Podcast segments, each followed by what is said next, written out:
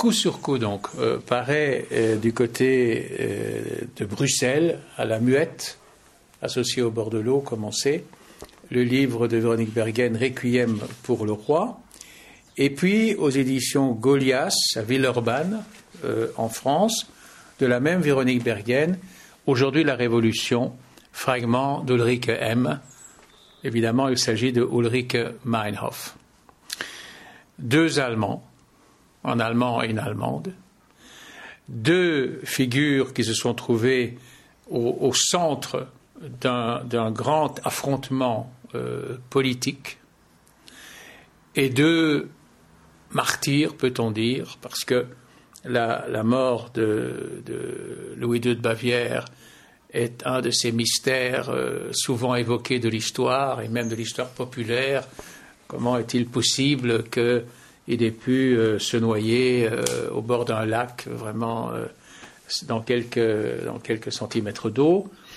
L'autre mort, celle d'Ulrike Meinhof, qui a correspondu avec celle de ses camarades, notamment Andreas Bader, dans la prison de Steinheim en 1977, où la même nuit où on arrivait à neutraliser le détournement d'un avion sur Mogadiscio, euh, comme par hasard, dans cette prison, quatre détenus dans des prisons, des cellules séparées, ont été trouvés morts, l'un pendu au radiateur, ce qui est encore vaguement concevable, encore que, les trois autres d'une balle dans la tête.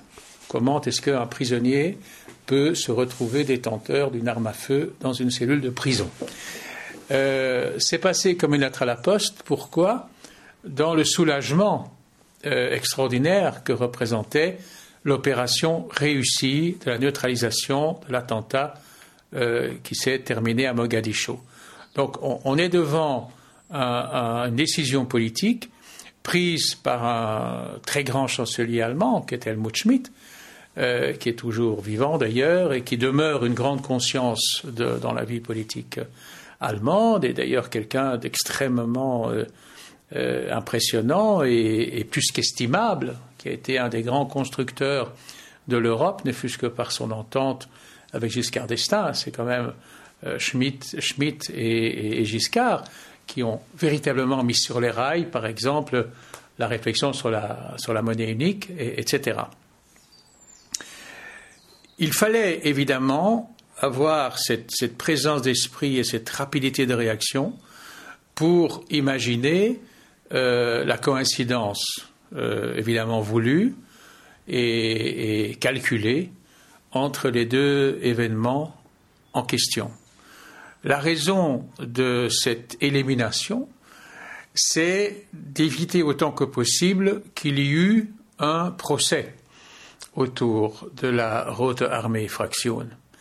Euh, que l'occasion a été donnée à, ces idéologues, parce qu'ils étaient non seulement des terroristes, mais des idéologues, de dire publiquement euh, les motifs de leur comportement, enlèvement de certaines personnes, attentats directs euh, sur même la population civile. Enfin, ils avaient vraiment un casier judiciaire très très lourd, mais ils avaient aussi une, une argumentation, des publications et le cas particulier de Ulrich Meinhof, c'est qu'elle était vraiment à la lisière entre la terroriste politique et l'écrivain.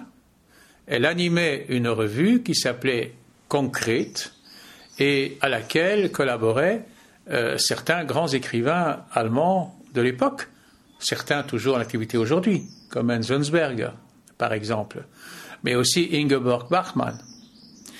Et donc il y a là déjà un phénomène euh, qui montre qu'on est dans le politique et le culturel à la fois, et beaucoup plus dans le culturel qu'on ne veut l'admettre, ce que Véronique Bergen met très bien en évidence dans son livre, parce que elle, raconte, si on peut dire, l'histoire de, ces, personnages, du personnage de Meinhof dans, euh, le, roman euh, Aujourd'hui la Révolution, et elle, elle alterne des, parties donc, du parcours de Meinhof avec l'évocation d'autres personnages historiques qui sont coup sur coup Netchaïev, Netchaïev, grand, grand anarchiste russe, euh, antérieur à la Révolution, euh, Thomas Münzer, qui justement était opposé à Luther dans la mesure où il voulait un renversement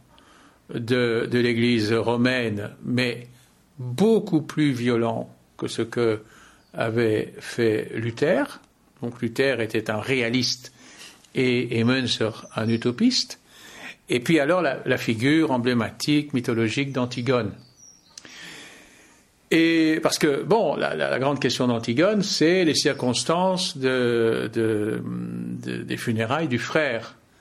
Et ici, une des obsessions de, de et ça se trouve dans ses notes euh, qu'on a, a pu euh, déchiffrer après, après sa mort, c'était ce qui se passerait euh, après la mort de, de ses amis et d'elle-même. Comment est-ce que la société aurait reconnu sa dette? Parce qu'elle était absolument convaincue du bien fondé de, de son attitude. Or, si on étudie maintenant ce qui s'est passé dans ces années-là, quelles étaient les, motivations de la Haute Armée Fraction? Ils étaient opposés à quantité de choses, à l'installation de, stations de missiles euh, américains sur le territoire allemand. Ils, essayaient de, réduire autant que possible la psychose de la guerre froide. Ils, voulaient euh, enrayer le processus d'omnipotence euh, du, capitalisme en Allemagne etc., etc. Toute une série de données qui, d'une certaine façon, grâce à eux aussi, ont, trouvé une certaine honorabilité, parce que même des mouvements politiques classiques se sont emparés de leur thèse. Donc, euh, on a, on a affaire à des sortes de pionniers euh, qui sont allés très loin. Et d'ailleurs, euh, Véronique Bergen montre bien que la question c'est est-ce que nous nous fondons uniquement sur la capacité de persuasion qu'a la littérature, comme l'a pensé Ingeborg Bachmann, qui est d'ailleurs elle aussi morte tragiquement, ou est-ce que nous passons à l'action directe? C'est la fameuse question de l'action directe qui s'est aussi bien posée là qu'en en France euh, ou en Italie, dans les mêmes années. Il est probable que, avec le temps, euh, ces personnages vont être de plus en plus dotés euh, d'une espèce d'aura historique où on, insistera moins sur les crimes qu'ils ont commis, parce qu'ils en ont commis, que sur le caractère visionnaire de leur démarche. Et c'est là que, que, le livre de Véronique Bergen est important, parce que je crois qu'il ouvre une voie. Ce n'est pas par hasard que ce livre n'a pas trouvé d'éditeur qui est vraiment pignon sur rue. C'est pas par hasard que ce livre paraisse presque clandestinement, euh, parce qu'il faut vraiment être une petite maison qui ne craint pas trop euh, une vindicte quelconque, soit médiatique ou autre, pour avoir le courage de sortir ce livre. Mais qui en plus, ne nous y trompons pas, n'est pas un brûlot, n'est pas un brûlot politique, c'est de la littérature. Et, et c'est traversé par un questionnement qui n'est pas partisan, qui simplement prend acte d'un destin. Et d'une certaine façon, euh, Ulrike Meinhof, c'est vrai que c'est une sorte de Cassandre du XXe siècle, c'est une sorte d'Antigone aussi, euh, une réincarnation. la figure d'Antigone qui a été tant de fois déclinée dans la littérature, en passant par Brecht, justement, dont elle est assez proche, euh, jusqu'à jusqu'à Beauchot, etc., eh bien, elle est pleinement présente dans, dans ce livre sur euh, Ulrich Meinhof, donc aux éditions Goliath. Alors, la dimension culturelle de euh, Louis II n'est pas à rappeler, elle tombe tellement sous le sens. Il y a les fameux châteaux, Linderhof, euh, Neuschwanstein, Herrenchiemsee, euh, qui sont trois châteaux de rêve, dont l'un, Linderhof, essaie de reconstituer un château français euh, à l'époque du grand siècle, dont, l'autre qui est le plus célèbre, Neuschwanstein, est une sorte de, château médiéval de légende qui n'a pas inspiré pour rien Walt Disney et qui est d'ailleurs aujourd'hui encore l'emblème de Disney World. Donc là aussi, on a quelque chose de très isolé qui va se retrouver très important au niveau mythologique euh, contemporain. Et Louis II, donc, était aussi, bien entendu, faut-il le dire, euh, le protecteur de Wagner. Et ce qui était important pour lui chez Wagner, qui était un véritable coup de foudre euh, dans ses très jeunes années, je crois qu'il avait à peine 13 ans quand il a pour la première fois entendu la musique de Wagner, et puis alors il s'est laissé inspirer par elle, euh, notamment dans, ces divers châteaux où des décors sont parfois entièrement consacrés à l'évocation de, de, grandes œuvres de Wagner plus alors son, rapport à Wagner lui-même. Alors, c'est une rencontre pas seulement intéressante sur le plan historique et culturel, c'est une rencontre très intéressante sur le plan politique. Parce qu'elle euh, entraîne que le roi, qui est encore un, roi qui se prétend de droit divin, alors qu'il a un gouvernement dont il est censé devoir tenir compte, euh, se permet à l'égard, pendant quelque temps, hein, parce qu'il ne faut pas penser que cette relation a duré si longtemps que ça, le commerce quotidien des rapports entre Louis II et, Wagner n'a pas duré plus qu'un an ou quinze mois tout au plus, parce que, évidemment, le gouvernement euh, y a porté remède. C'est-à-dire qu'à un certain moment, le gouvernement a dit maintenant, vous chassez Wagner, de la même manière que nous avons chassé votre grand-père parce qu'il était beaucoup trop généreux pour le Lamontès. Euh, donc il était, il était brimé dans, cette, pulsion. Et euh, ce qu'il a fait par la suite, comme on sait, c'est aider Wagner, mais sur ses cassettes personnelles et plus, plus sur la cassette du gouvernement. Mais disons qu'il y a une dimension culturelle, c'est que à la différence de Meinhof, qui est, quelqu'un qui rêve un monde futur, euh, Louis II est quelqu'un qui veut rester dans un monde ancien et qui croit qu'il a toujours les, possibilités, les, autorisations euh, d'un suzerain à, l'ancienne. Donc ce sont deux personnages de bascule. Ils sont aussi tous les deux euh, dans, un rapport tactique à la société.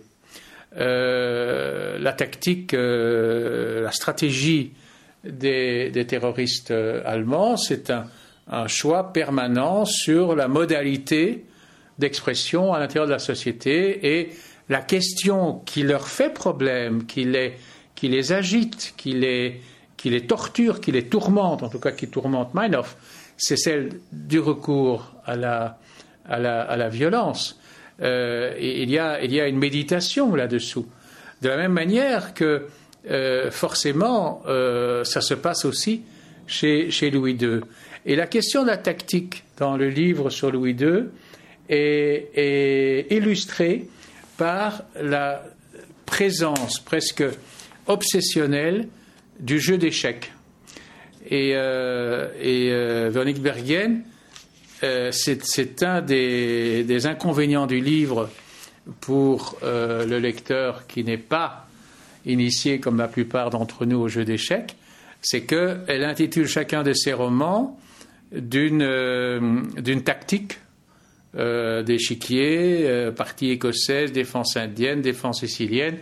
Elle dit elle-même qu'elle n'est pas joueuse d'échecs, mais c'est quand même fortement documenté sur cette matière, et il n'est pas sûr que ce qui pourrait fournir une clé au livre ne le ferme pas sur un certain plan, ou en tout cas ne décourage un certain euh, type de, de lecteur. Euh, tout ce qu'on peut comprendre, c'est que le dernier chapitre, ce soit échec et mat, requiem pour, euh, pour le roi. Mais, mais dans les deux cas, ce sont aussi des livres étonnamment écrits, parce que, répétons-le, Bergen est, est, un poète, donc elle a une virtuosité de langage assez extraordinaire et, en même temps son expérience de la philosophie. Le fait qu'elle ait quand même fait une des sommes les plus conséquentes, notamment sur Gilles Deleuze, lui permet de manier les concepts avec une facilité absolument déconcertante. Donc, Bergen est un auteur, à mon sens, d'avenir. c'est un auteur bon, qui ne peut pas fédérer autour d'elle une grande masse de lecteurs, mais c'est un peu euh, comme euh, on l'a dit au, début de cette, évocation, c'est de la littérature d'idées, mais lorsque on, examine par exemple les tirages euh, à la NRF, de Fusque à la NRF, des livres de, de, Valérie ou de Gide tout au début de la maison, eh bien c'était des tirages dérisoires. Euh, je crois qu'il y a de la littérature de consommation immédiate, prête à jeter, pourrait-on dire, et une littérature à circulation lente. La grande question, et elle restera ouverte, c'est de savoir si aujourd'hui on n'est pas allé trop loin dans le fait de privilégier exclusivement ou principalement la littérature de, de consommation immédiate sur l'autre, et se demander aussi si c'est tellement bienvenu de euh, vraiment sectoriser les choses et faire en sorte que seuls les livres explicitement euh, spéculatifs et théoriques puissent contenir des idées.